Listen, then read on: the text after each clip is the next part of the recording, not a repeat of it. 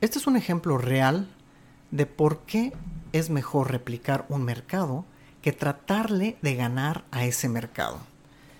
El señor López en el 2009 vendió su negocio por 20 millones de dólares y decidió invertir los 20 millones en bienes raíces. El señor López se dedicó a construir departamentos en la ciudad de Houston. Afortunadamente, en estos últimos 10 años, duplicó su dinero y ahora, en el 2019, tiene 40 millones de dólares.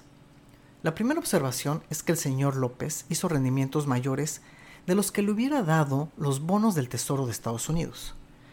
Esto es lógico porque el mercado de bienes raíces es más riesgoso que el mercado de bonos del Tesoro y por eso el inversionista espera mayores rendimientos. La segunda observación es que el mercado de bienes raíces en Estados Unidos creció 400% durante el mismo periodo de tiempo. Es decir, el señor López duplicó su dinero porque el mercado de bienes raíces en Estados Unidos subió. De hecho, el señor López hizo rendimientos menores que los del mercado de bienes raíces porque el señor López obtuvo rendimientos del 100%, mientras que el mercado de bienes raíces obtuvo un rendimiento del 400%.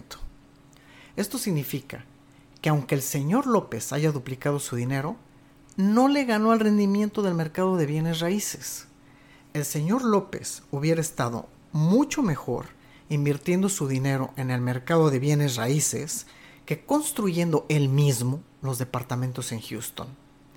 No solo hubiera generado más rendimientos, sino también con menos riesgo, pues hubiera estado más diversificado.